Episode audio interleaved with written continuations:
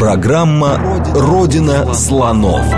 То, о чем ученые обычно не рассказывают, потому что их не спрашивают – Добрый день, это Родин Слонов. Меня зовут Михаил Родин. Это программа об исторических мифах, об истории, которую мы не знаем, и о тех фактах, которые вполне очевидны для ученых, но по разным причинам прошли мимо нас. Сегодня мы опять будем разбираться в истории Китая, будем говорить об образовании империи Хань, той самой империи, которую можно считать ровесницей расцвета античного Рима. Она существовала 400 лет, от примерно 202 года до нашей эры до 220 года нашей эры. Я даже не примерно сказал, удивительно вспомнил.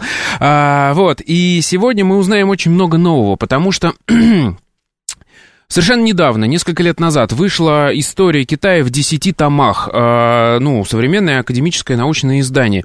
И второй том, который как раз посвящен этому периоду, он уже устарел. Настолько быстро все движется вперед в науке.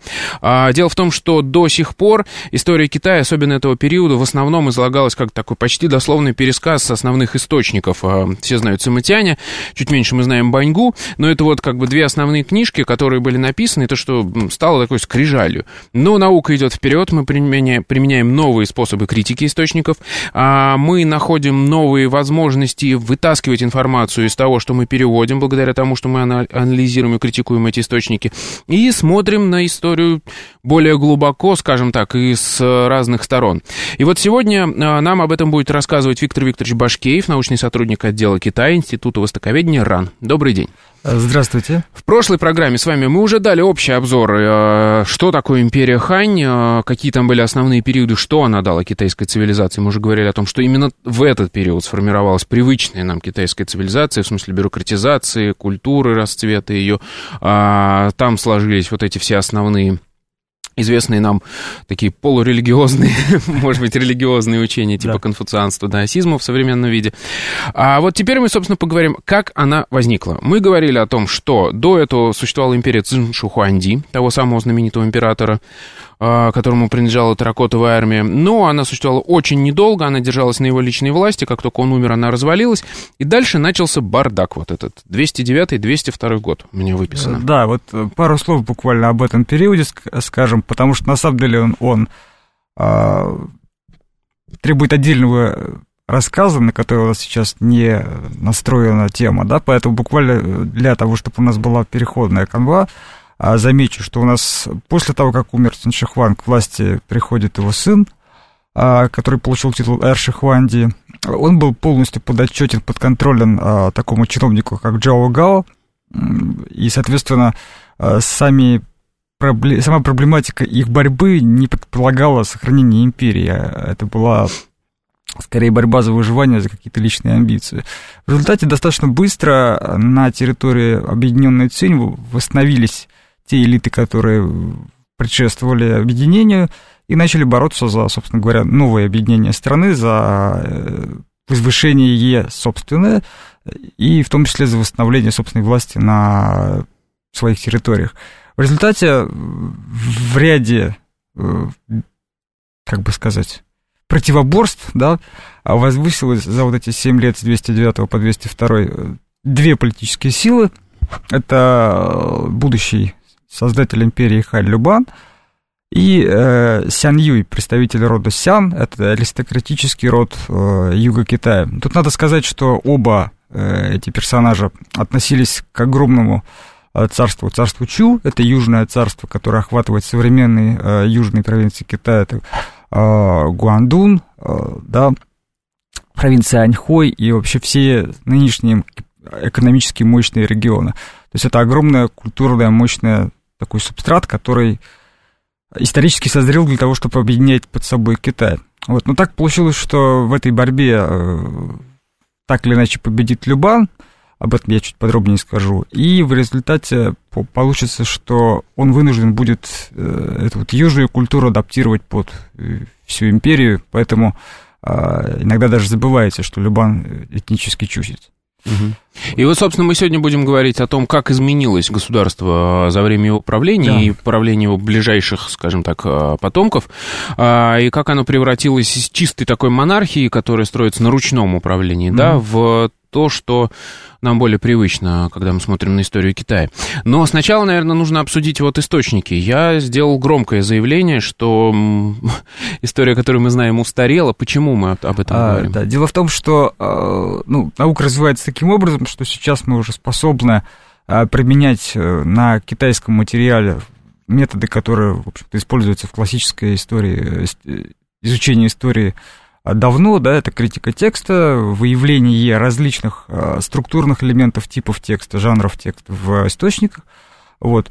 И первое, что было сделано, это, в общем-то, выделение э, в теле официальных историй Шидзи и Ханшу, которые описывают данный период наиболее полно и подробно, э, текстов различных типов и жанров. В результате мы пришли к тому, что э, сами разделы этих историй, а их всего четыре, я напомню, это Дидзи, Хроники императоров, да, таблицы, э, хронологические таблицы, э, трактаты и жизнеописание или предание, как по-разному переводят, это Ле Джуань, самый подробный по количеству детализации э, раздел, потому что там описываются биографии тех или иных важных персон.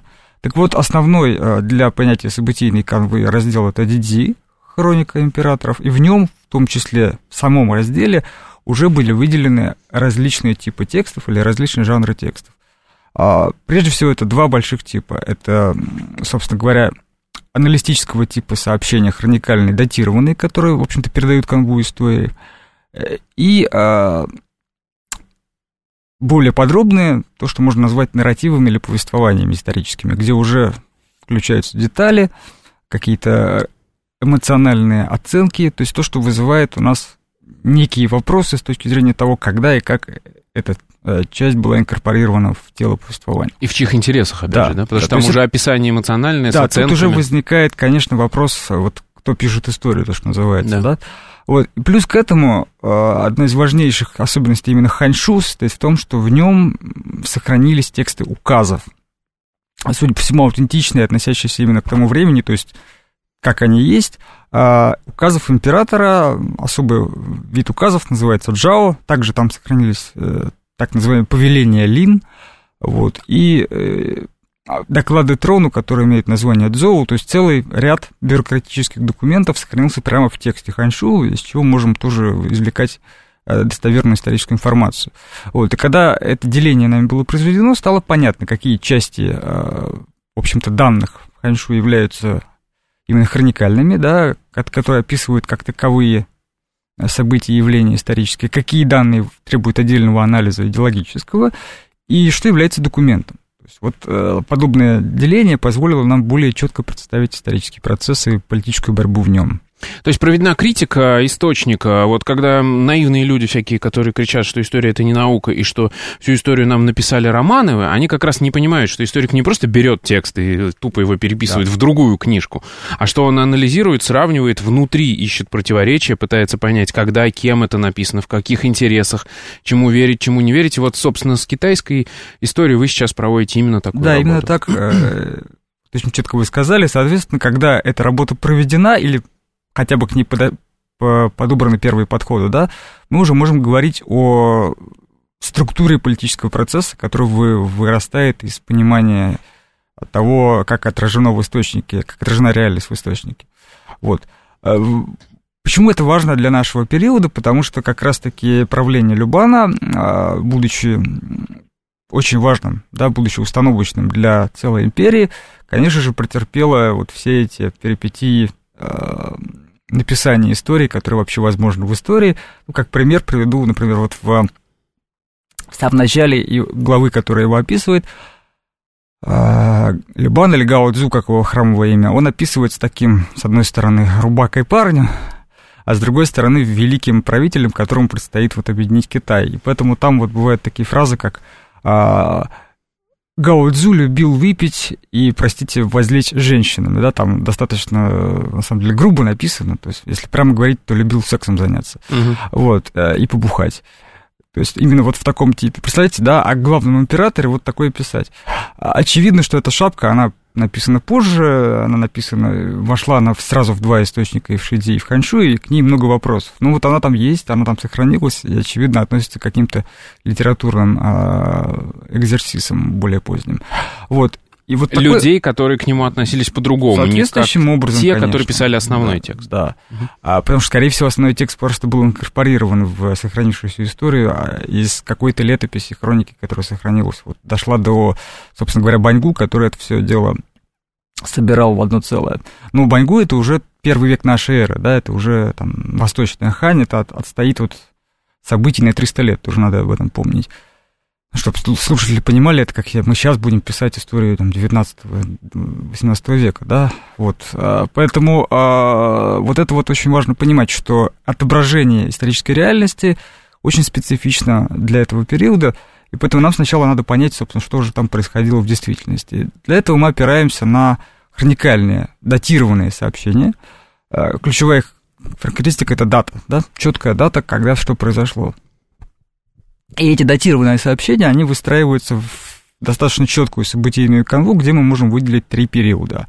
Пардон, а я правильно понимаю, что вот эти датированные а, эпизоды, куски, они писались, скорее всего, в тот момент, когда происходили события, да. по горячим следам? Да, это здесь вот ключевое, короткие такие, как что мы сохранили, скорее всего, для нас, это еще не открытие, то есть как бы это не подтверждено однозначно, но это одно из тех открытий, к которым мы, надеюсь, так или иначе придем в результате критики текста, а, что в данной главе сохранена действительно хроника периода, причем хроника периода не просто а, вот правления Любана, а еще и предшествующей вот этой гражданской войны.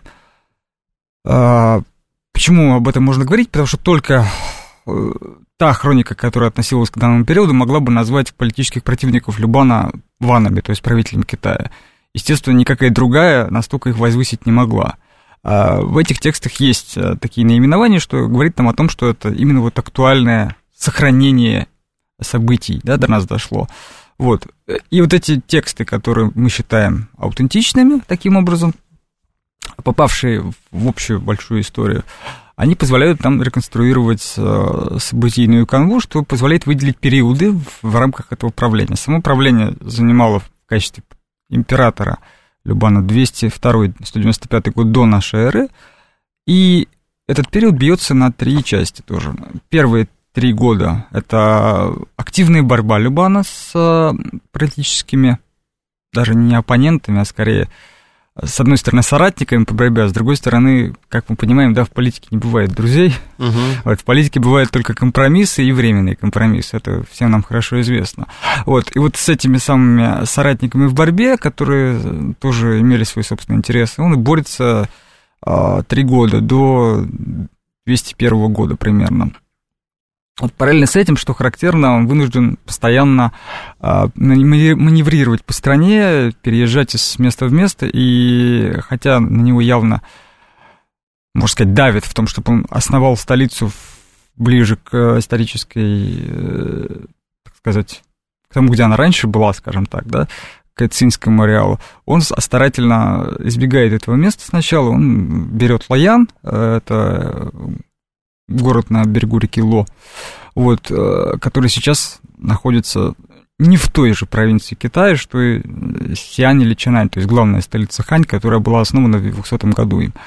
Вот, то есть он ездит между городами не случайно, а, видимо, потому что, находясь в одном месте, он не чувствует себя в безопасности. Вот. Тем не менее, в 201 году завершается вот эта активная фаза борьбы, и с 200 по 198 год, три года, это относительная стабильность уже, когда он формирует э, институты бюрократические, формирует э, институты сакральные и фактически начинает пытаться управлять уже страной как некой целостной структурой. Но с 197 по 195 год обостряется опять борьба за власть, почему я скажу позже. И в конце концов, в результате этой борьбы, судя по всему, Либан был уничтожен, об этом мы тоже подробнее скажем.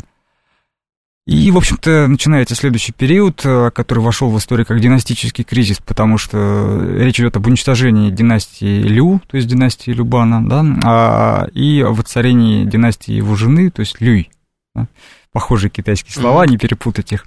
Вот. И вот эта династия Люй пытается установить всех своих э, представителей на ключевые посты, чтобы вообще вот поменять историю Китая фактически. Ну, по разным причинам этому не удается, и со 195 по 180 год лояльные династии Лю политические силы сумели таки спасти Дело Любана. Дело Любана, да, скажем так. И привести к власти его сына, который был вообще не в столичном регионе, находился все это время. Его пригласили на царство, что называется, он согласился. Вот, и это был будущий Ванди, император, который уже основ, основет, основывает настоящую империю вот, со 180 года об этом речь пойдет уже далее, наверное. Да, я думаю, даже в других программах да, мы вот. уже про это будем говорить. Так вот такая краткая периодизация, и внутри нее уже мы можем говорить о ключевых моментах интересных, но это уже после ваших вопросов, наверное. Да, давайте, собственно, начинать постепенно разбираться. А мы говорим о том, что с 202 года, э, вроде бы, казалось бы, Любан а, Ой, происходивший там, не надо, не знаю, имеет ли смысл про это говорить или нет, в ходе восстания, в общем, против потомков Шухуанди. Он mm-hmm. происходил из э, богатых, я так понимаю, зажиточных общинников каких-то, объединил под собой э, большую часть восставших, mm-hmm. а, победил таки других э, боевиков, скажем так, которые да, тоже да. претендовали на власть. И в 202 году он принял титул именно императора. Да, это очень важно, да. И, казалось бы, все, а, должен править, но вы говорите, что нет, еще там несколько лет ему приходилось воевать со своими бывшими сторонниками. А, да, дело в том, что, а, я еще раз повторю, что у нас после падения Цинь фактически восстановилась предшествующая полицентричная структура периода Джаньго, да, и вот эти воюющих, вот, воюющих царств, или царств, княжеств, угу. владений по-разному можно переводить, ну, в данном случае даже государств, можно сказать. Вот. И, соответственно, каждый из э, ну, сказать, вождей этих территорий, он а, в 202 году, видимо, осознал, может быть, даже в 201, что, ребят, мы вот тут поставили, мы-то думали, что это компромисс, а выяснилось, что нет, э, нам теперь надо приезжать в столицу с дарами, и как бы статус-то явно разный. Вот. И возникло несколько таких вот э, решительных вождей, которые решили попробовать восстать. То, что называется восстать, ну, фактически э, сбросить э, Любана, потому что надо понимать, что это вот в источниках он отражен как императора единого государства, да, а в действительности, понятное дело, э, у него под контролем в лучшем случае был центр власти, вот город Лаян, угу. и какое-то количество войск, э, и какое-то количество чиновников, которые фактически осуществляли управление вот в этом самом столичном городе. А по факту все остальные территории ну, не контролировал. А там еще остались вот эта старая родовая аристократия, которая да. сохранилась еще с до да, империи, да, да, да, да. до Цишуа, Шухуанди. Пардон. Да, то есть фактически это вот такое восстановление полицентризма произошло. И а, то, что его вообще назначили императором, дали ему этот титул, придуманный Циншихуанди, да, это, конечно же, проявление централизаторских тенденций объективных, да, которые, к которым история вела страну. Но, как всегда, да, есть, э, есть существование разных пластов истории, и вот в том числе полицентризм тоже никуда не девался. Родовой аристократии еще, в принципе, не вырезали просто. А да, даже дело в том, что ее и не вырезали. Это была ключевая ошибка Циншихуанди, который, не имея на это просто силу, он всех оставил на своих местах. Он сказал, вы меня принимаете как император? Хорошо, значит, вы там сидите главным. И, конечно, когда Цинь пала, все сразу вернулись на свои места. Вот. А, поэтому попытки стать главным в государстве возникали, но они уже к чести Любана были подавлены достаточно жестко и бескомпромиссно. Фактически он выступал, здесь важный момент, он выступал как, как, опять как полевой командир. То есть очень важно, что первые несколько лет, вот эти три года, и об этом явно э, мы мыслили еще, когда писали историю, а, он выступает как а, главный военачальник. То есть он сам ходит в походы.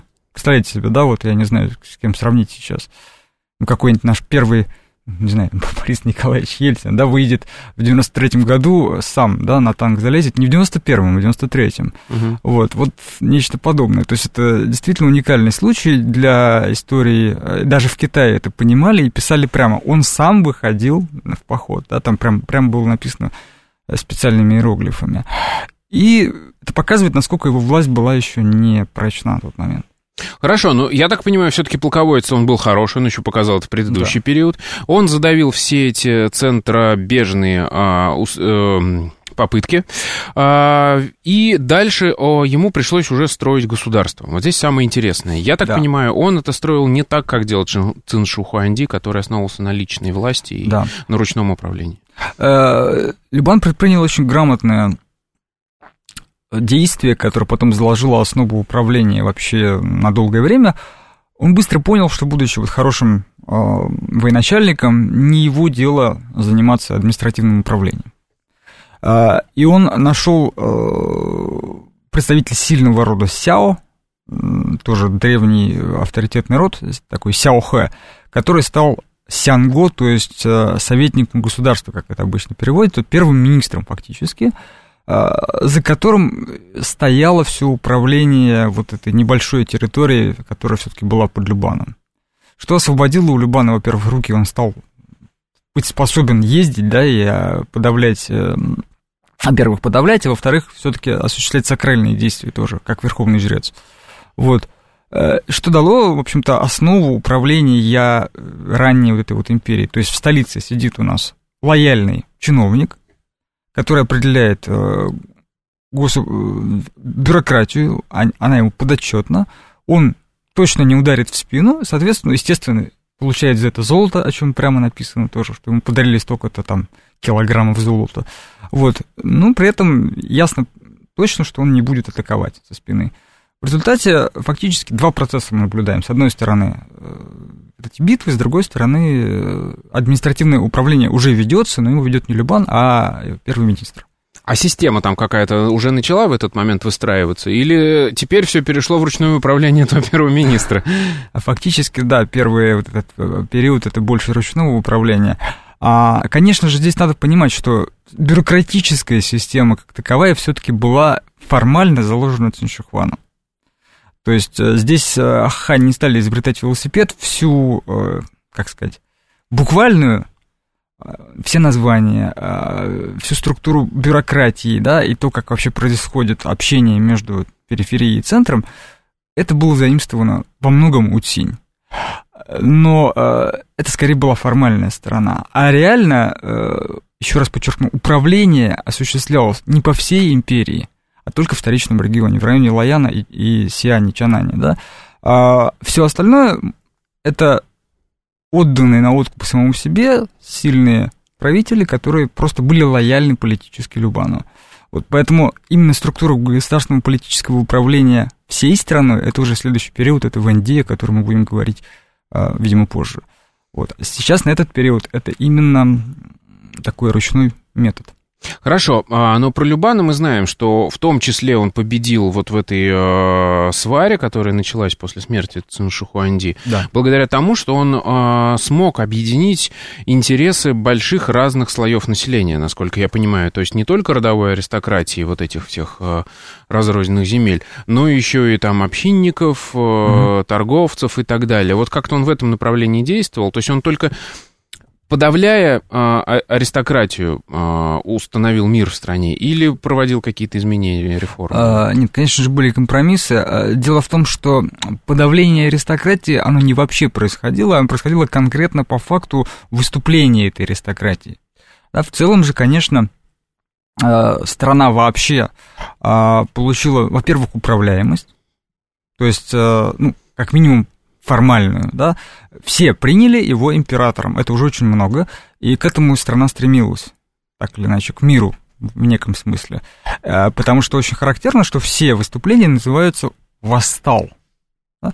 То есть предполагалось уже, когда писали историю, что Любан это признанный... Э, легитимный, да, да легитимный правитель. правитель, да. Вот это уже само по себе элемент консолидации общества.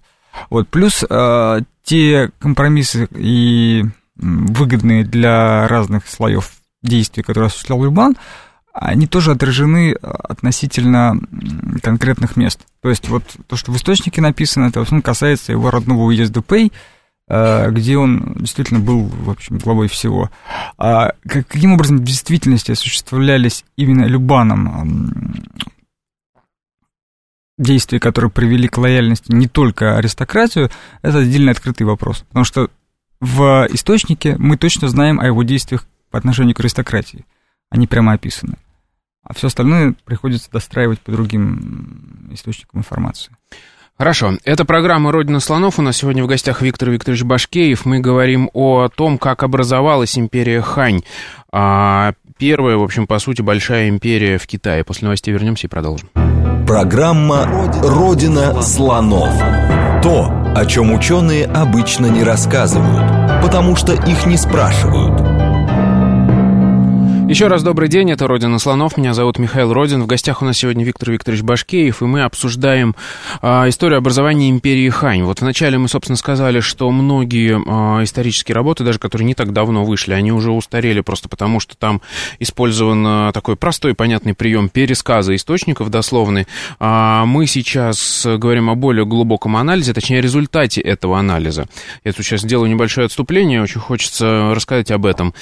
А, есть большая проблема нас научно-популярная программа, она все-таки популярная, да, и мы, а, когда мы говорим, что тот взгляд э, устарел, а вот мы сейчас вам представляем новый, естественно, мы выдаем это в упрощенном виде. Потому что если мы начнем э, в эфире рассказывать о том, как анализируются подробно эти источники, как они разбираются на кусочки, какой там применяется текстологический анализ, как выясняется, в каком э, веке э, писалась та или иная часть источника, а потом она инкорпорировалась в большой труд, который до нас дошел и который мы теперь анализируем, все просто умрут, ну или проще выключить, э, выключить радио.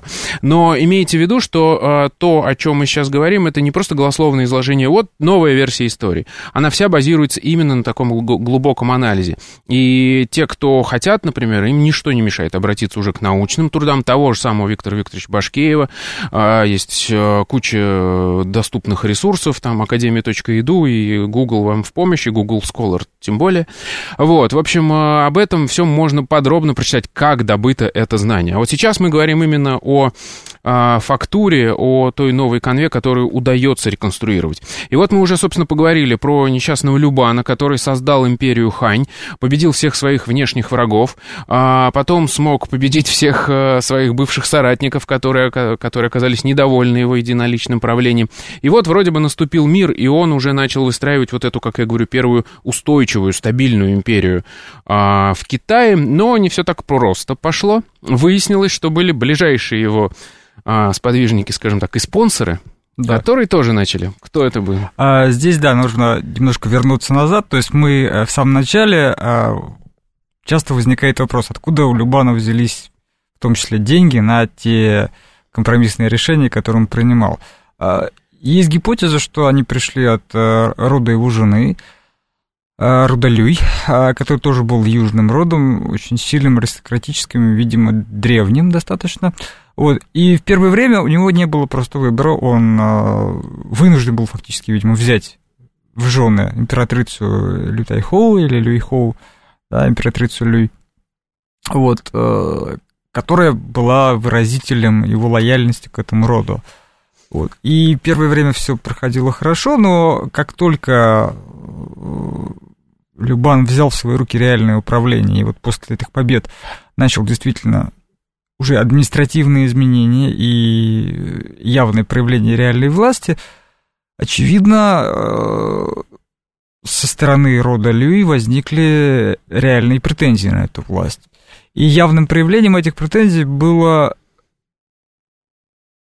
невозможность для Любана поменять наследника. То есть наследник был объявлен в самом начале правления – это будущий император Хуэй или Хуэди, да, ну, пишется э, по-разному у нас по-русски в силу того, что произношение не совсем цензурное. Угу. Вот, ну, а Хуэйди будем его сейчас тут называть.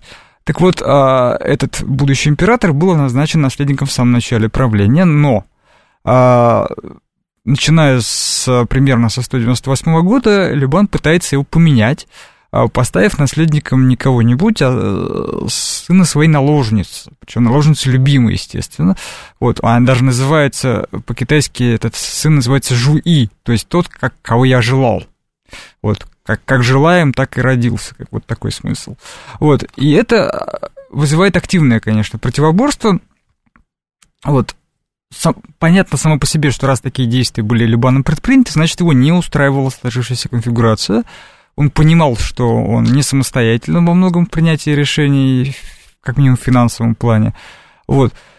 И он пытался это поменять, потому что у него уже были рычаги влияния на страну. Но, а, судя по всему, с той стороны были такие большие силы. Мы, опять же, не можем точно знать, потому что они явно не отражены полностью в источниках. Нам приходится реконструировать это, исходя из каких-то косвенных признаков. Так вот, э, с той стороны были такие большие силы, что, начиная с 198 года, возникает опять волна сепаратистских, так скажем, выступлений – уже немножко другого характера. То есть э, формально, опять же, выступают люди, которые якобы хотят основать свои царства, но есть все основания полагать, что они инспирированы родом Люи, эти выступления.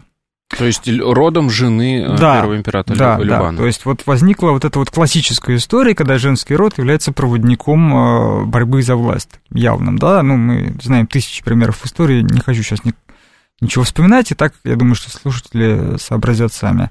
Вот, так вот этот самый сильный женский род, он э, становится за кулисами этой борьбы.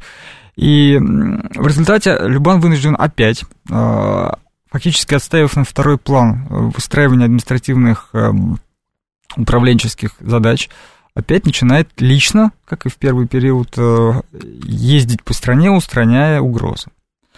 И вот здесь мы как раз-таки подходим к тому, почему важно критиковать текст. В тексте Ханшу и в тексте Шидзи сохранилось эм, сообщение о том, э, что один из таких мятежей э, был обсужден Любаном и его женой а, с позиции того, что вот сейчас этот мятеж пойдет устранять наследник, то есть сын этой самой жены, а Любан должен его охранять в этом самом походе, чтобы, не дай бог, с ним что не случилось.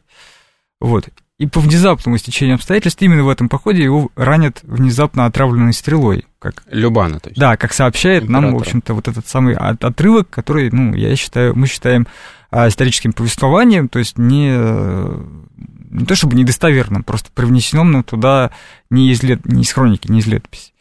Вот, а это ставит сразу несколько вопросов, потому что, в конце концов, мы узнаем о смерти Любана от этой самой стрелы. Здесь есть небольшой, э, мягко говоря, небольшой, небольшая нестыковка, потому что ранили его примерно за 7 месяцев до э, его смерти, а смерть якобы произошла от того, что он отказался от лечения еще вот в тот момент ранения. Причем бранно выгнав лекаря, который предложил его лечение. Лечение, естественно, предложила его жена, согласно этому отрывку, которая о нем беспокоилась всячески. Вот. А, и в результате получается, что 7 месяцев человек ездил по стране а, со смертельным ранением и в конце концов просто умер. Ну, в общем, это вызывает вопросы, мягко говоря. Что же касается хроникальных э, сообщений, то здесь вот всплывает как раз-таки новая информация, потому что хроникальные датированные сообщения идут следующим образом.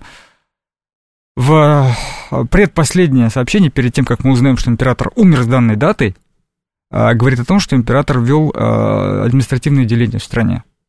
Проще говоря, грубо говоря, как только он начал управлять, реально его убрали, если вот упрощать, да. То есть мы видим, что то есть, получается, им не понравилась вот эта его какая-то деятельность, да, по Да, наведению. слишком самостоятельный стал. Угу. Вот, и мало того, что он сам решает, э, что где делать административно, так он еще же пытался э, сменить наследника, и об этом прямо говорится в источниках, что, а, значит, он пытался, но ему не дали, и в результате там опять еще один такой сюжет э, художественный, что пришли некие старцы с юга, которые пели песни его жены вместе с ним, он там плакал вместе с женой, в смысле, с, с, с, с наложницей своей, которая была матерью вот этого желанного наследника.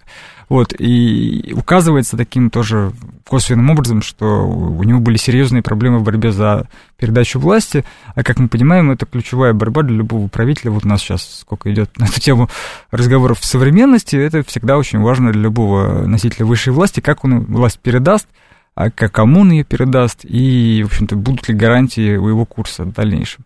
Вот, эта вот проблема, она стала настолько резко, что на фоне этой борьбы он вынужден был подавлять сам мятежи. В какой-то момент эти... Опять? Сам, да, да, опять. Угу. В какой-то момент эти мятежи, видимо, послужили предлогом для давления, в том числе вплоть до смертельного исхода. Как на самом деле это произошло, мы не очень понимаем, но мы можем сказать точно, что он понимал угрозу, потому что он последние эти три года постоянно ездит между двумя столицами. Он никогда не остается надолго. Он все время в походах, все время э, где-то вне дворца. Да, потому что дворец китайский в этом случае это ловушка. Это длинные галереи, где любая стрела отравлена или не стрела, или что угодно, там любой нож, да, это уже, а потом пойди и найди еще кто-то прирезал сзади. То есть можно, вот я сейчас попробую резюмировать, реконструировать так ситуацию. У нас а, намечается, то есть был период стабильности, потом мы по источникам видим, что возникают разногласия с родом Люй, родом его жены, императрицы. А, потом начинаются ими а, как бы подготовленные а, мятежи по стране, да. ему приходится их подавлять. Там, да. видимо, был реальный эпизод какого-то ранения. Вероятно, мы не знаем, ну, можно предположить, что он действительно сам ездил на подавление, что там могло угу. с ним случиться, мы точно не знаю. И, э, но это ранение было, видимо, не очень серьезным, он как-то там выжил, спокойно действовал, и действовал настолько активно, что начал опять продвигать политику, которая не нравилась. Да, семь месяцев, э, подчеркну. Да, да э, роду Люй, и настолько она им не нравилась, что они его взяли и где-то там порешили. Где-то, где-то, видимо, порешили, да. А сказали, а почему он умер, так это вот то старое ранение сработало. Я вот, да, вот подчеркиваю, что это данные новые, это данные в результате нашего исследования, и они не являются доказанной, доказанным фактом, но являются очень вероятной гипотезой, скажем так. Хорошо, и здесь а, первый император Любан империи Хань умер. Казалось бы, все, империя должна развалиться. У нас был вот недавно пример Циншухуанди, да, также закончилось да. все. И что дальше? Ну, а, здесь разница в том, что все-таки императором становится э, сын Любана, формально он высший правитель, но реально он подчинен, подотчетен вот э, императрице Люи, которая становится фактически... Э, а стал-то тот самый сын, которого хотели они, который изначально был назначен? Стал изначальный наследник, угу. то есть тот, который был лоялен роду Люи изначально, нужен роду Люи изначально, сын, собственно говоря, вот этой самой императрицы, и, видимо, именно поэтому сразу а, смерти всех Лю не случилось, потому что просто сам а, император, хоть он и был довольно молодой, он пытался как-то избежать того, чтобы уничтожили его братьев. То есть родственников по а, отцовской да, линии. Да, родственников по отцовской линии как-то пытался спасти, там много об этом тоже сказано, и поэтому моментального уничтожения не произошло. Плюс, очевидно, в самом роде Люи не было какого-то консенсуса, потому что помимо того, что э, они, с одной стороны, пытались посты, все ключевые посты взять в свои руки, при этом не все соратники Любана были удалены от влияния. Более того, некоторые из них стали там, э, как это называется, наставником императора Тайши. Это очень высокая должность в целом. Вот, то есть все время шли какие-то компромиссы, и первые 8 лет этого периода с 195 по 188, а, пока правит, в общем-то, Хуэди, Хуэди император, а, более-менее не происходит активных действий по уничтожению рода Лю. То есть некая пауза взята вот в этой борьбе, а, потому что и так уже высшая власть фактически в руках императрицы. Вот. Это очень сложный период для изучения, потому что мало чего есть в источниках, судя по всему, его просто вымарывали в дальнейшем, потому что слишком много чести, что называется, а, таким а, людям, которые пытались уничтожить целый род, да, тем более род выживший и род давший Э, продолжение всей империи. Чтобы про них было много написано, это, ну, редкость. Поэтому очень сложно реконструировать события, но мы знаем точно, что вот э, у Худи было мало рычагов влияния, он всячески пытался сохранить жизнь хотя бы своих братьев, но реально влиять на Ли он не мог. Видимо, потому что у них были в том числе и какие-то теневые э, возможности воздействовать. Вот, а в дальнейшем, когда он умирает, видимо, своей смертью все-таки, а как это понятно, что умер своей смертью? Да, это отдельный вопрос, эм, очень интересный. Тут нам надо сказать пару слов опять о реконструкции. Дело в том, что все а, правления императоров ханьских, вообще все, до, вплоть до Восточной Хань, не берем сейчас Восточную Хань, именно западная, то есть Ханьшу, то, что отражено, у них у всех перед их смертью какие-то знамения происходили. Это такой элемент историописания, который позволяет показать, что император умер, а природа на это отреагировала как-то. Вот. Там либо солнечное затмение, либо саранча, либо засуха, что-нибудь такое. Вот так вот, перед смертью Хуэди было два солнечных затмения подряд. Причем одно из них было, действительно, оно зафиксировано астрономическими наблюдениями.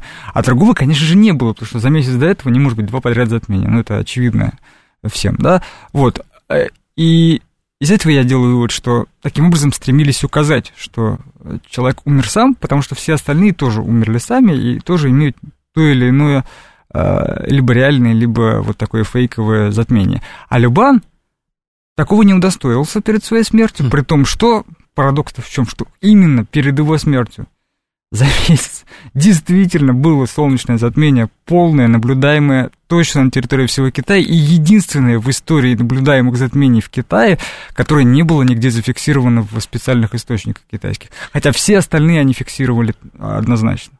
То есть получается... Вот такая интересная штука. Это, кстати, важный момент, особенно для новой хронологии. Тут я сейчас вспомнил, что а, вот эти все затмения и э, явления природные, они использовались как некий символизм, да? Да, элемент истории писания. Элементы э, символов, да, и э, то есть доверять этому источнику нельзя полностью. Было там затмение, не было, это нужно отдельно в каждом случае разбираться. Ну, конечно, мы тут точно знаем, к счастью, по поводу затмений, что они были, когда они были, потому что это просто астрономически высчитывается, и известно, где это посмотреть, да, есть целый ряд источников и сайтов, которые об этом нам дают информацию. И, соответственно, если мы можем сверить и сказать, что да, это просто астрономическое наблюдение, значит, затмение было.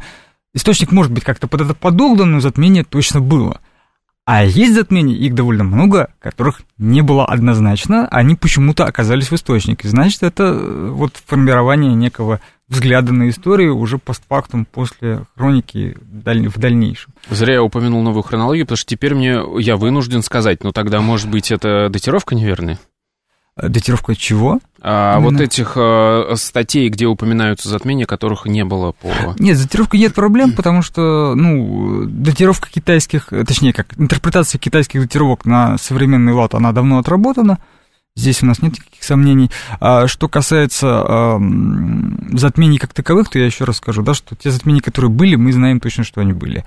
И и они есть в Они есть в источниках, они mm-hmm. наблюдались и фиксировались. Mm-hmm. Я еще раз подчеркну, что единственное наблюдавшееся затмение, которое не попало в астрономические источники ханьского одно. времени, mm-hmm. оно одно в правлении Любана, которое умер, видимо, не своей смертью. Единственное, в принципе, вообще из всех наблюдаемых не отмечено, потому что оно полное, оно однозначно было над территорией Китая, и не заметить его не могли, в принципе, никогда. А так, может, в других источниках это упоминается в а, каким-то образом? Не дошли до Других источников, к сожалению, нет. У нас есть вот э, все, что попало все астрономические наблюдения собраны в одном отдельном трактате, который входит в Ханшу. А, хорошо. Вот. Ладно, умер у нас э, сын Лю, Любана с неприличным Своей именем. смертью, да, да с неприличным с... именем. А, а, и дальше что случилось? Вот. А дальше э, руки рода Лю развязаны, и фактически они ставят, э, ну, поскольку женщина императором быть не может, Тогда все-таки еще было не танское время, императрица затянет это явление сильно более позднее и уникальное для китайцев. До сих пор они об этом говорят как уникальном явлении. Император должен быть мужчина.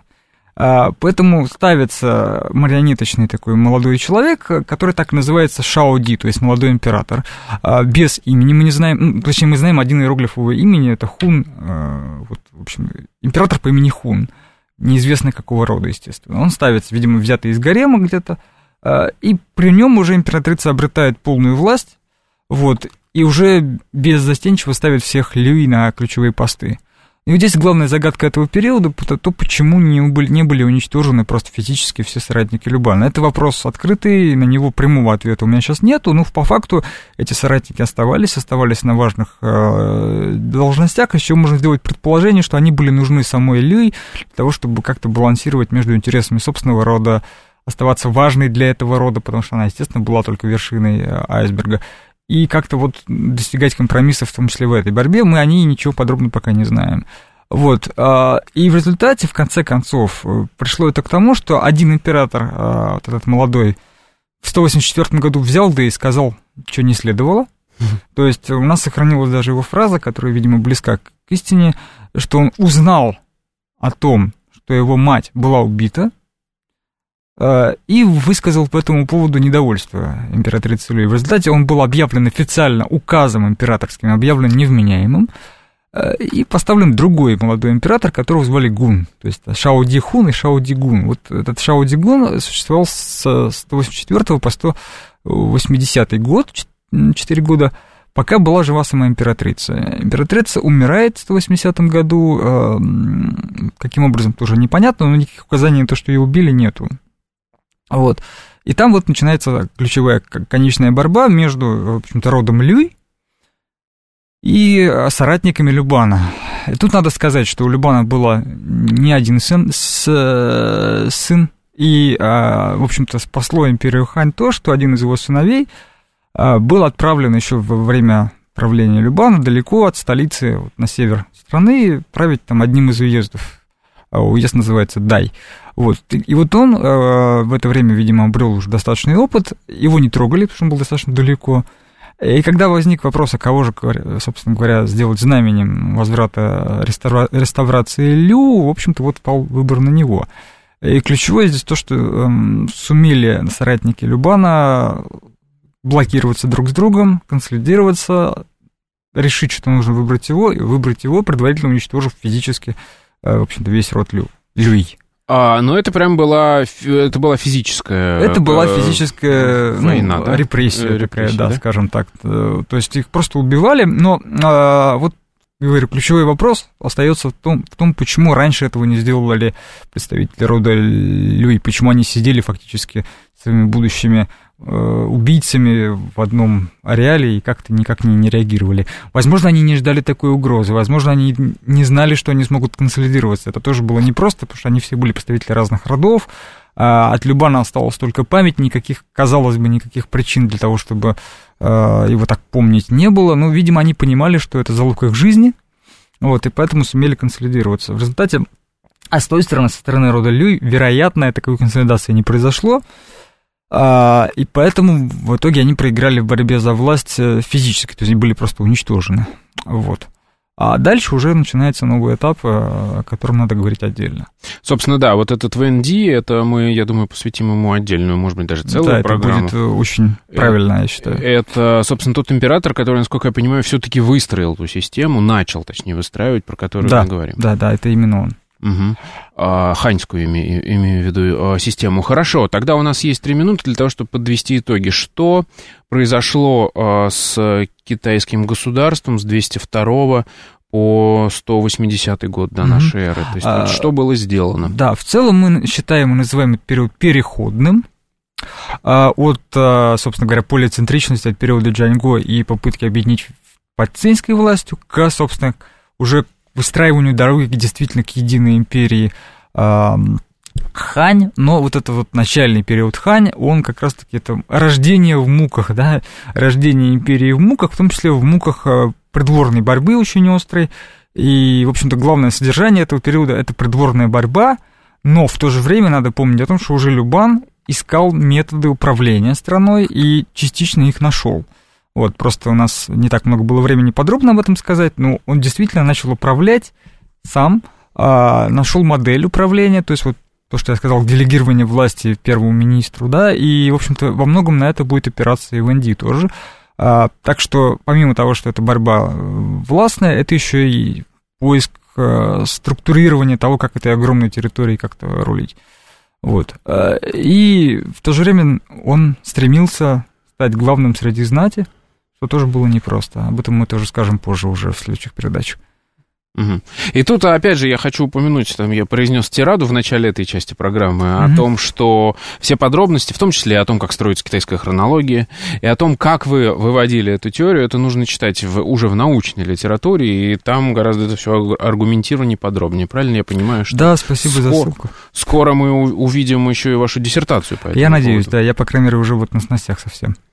А, и там как раз будет уже в фактологической части изложено. Я имею в виду вот именно то, что мы сейчас проговариваем. Да, то есть структура политического процесса в целом, в том, что в него входит, какие события имели какие последствия, вот это все очень подробно по источнику изложено в тексте. А насколько это будет противоречить тому, что мы читали, например, в той же самой истории Китая, которая вышла вроде недавно?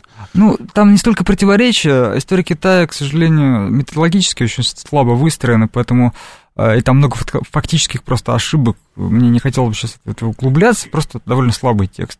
Поэтому э, просто отсутствие системности вызывает пер, первые проблемы здесь вот такая, да, нету понимания, откуда берутся данные. Угу. Скорее всего, это просто перевод китайских работ, так скажем. Да, китайские работы специфичны тем, что они просто, опять же, пересказывают источник, считая его достаточно авторитетным. И опять мы приходим к тому, чему мы можем верить, а что является элементом идеологического толстования. Вот. Хорошо. в этом разница, собственно. Спасибо вам большое. Это была программа «Родина слонов». В гостях у нас был Виктор Викторович Башкеев. Спасибо а, большое за внимание. До новых встреч. Пока.